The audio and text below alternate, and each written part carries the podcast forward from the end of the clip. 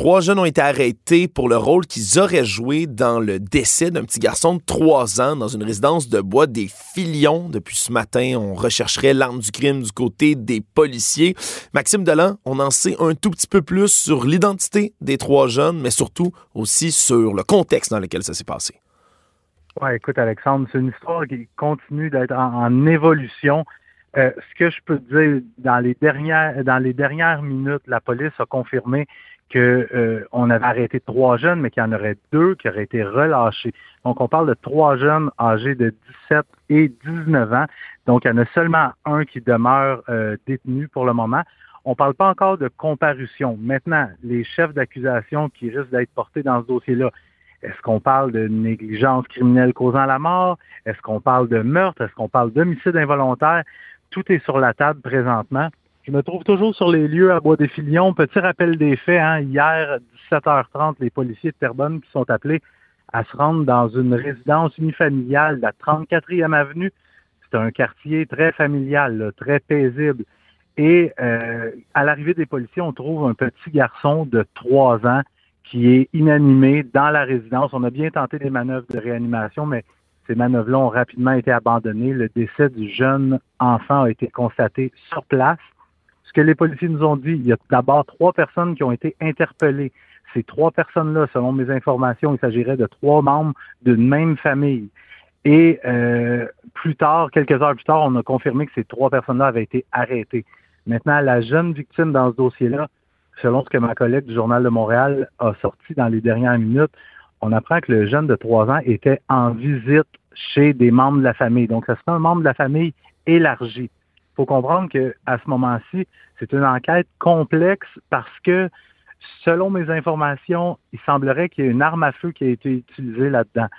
Selon ce qu'on me dit, c'est que euh, un des suspects aurait manipulé une arme à feu et il y aurait un coup de feu qui serait parti accidentellement, atteignant le jeune enfant euh, mortellement.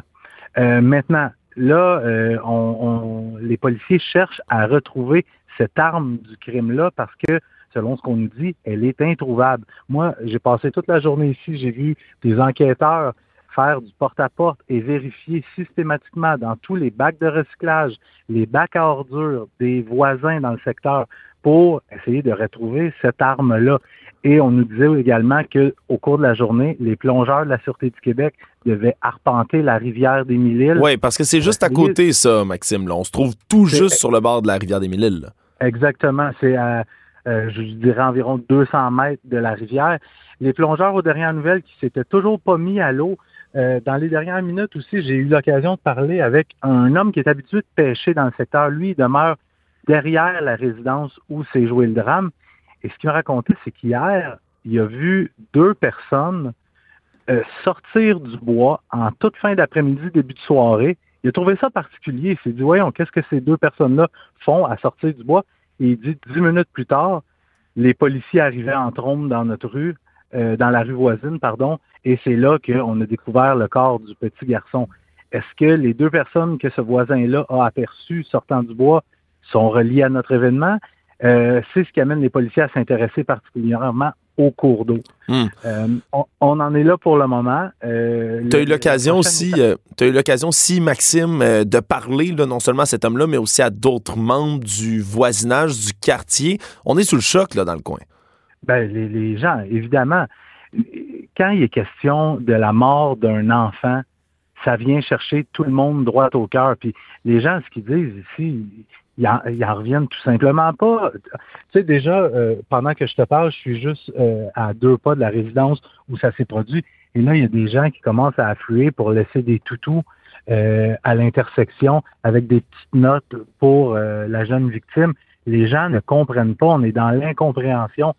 Mais avec tous les événements de violence armée et d'armes à feu en circulation qu'on voit dans les rues de Montréal, dans les rues du Grand Montréal, tôt ou tard, un événement comme celui-là allait malheureusement arriver. Et ce jour-là, ben, il est arrivé et c'était hier. Donc, les policiers qui se trouvent toujours sur les lieux, le périmètre de sécurité est toujours bien en place. La prochaine étape, ce sera de voir quel type d'accusation fera face le seul suspect qui demeure détenu. Je te rappelle, les deux autres suspects 17 et 19 ans qui ont été remis en liberté, mais il n'est pas exclu quand même que des accusations criminelles soient portées contre eux dans un avenir approché. Mais pour le moment, ils ont été remis en liberté sans accusation.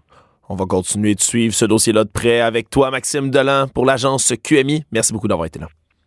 Salut.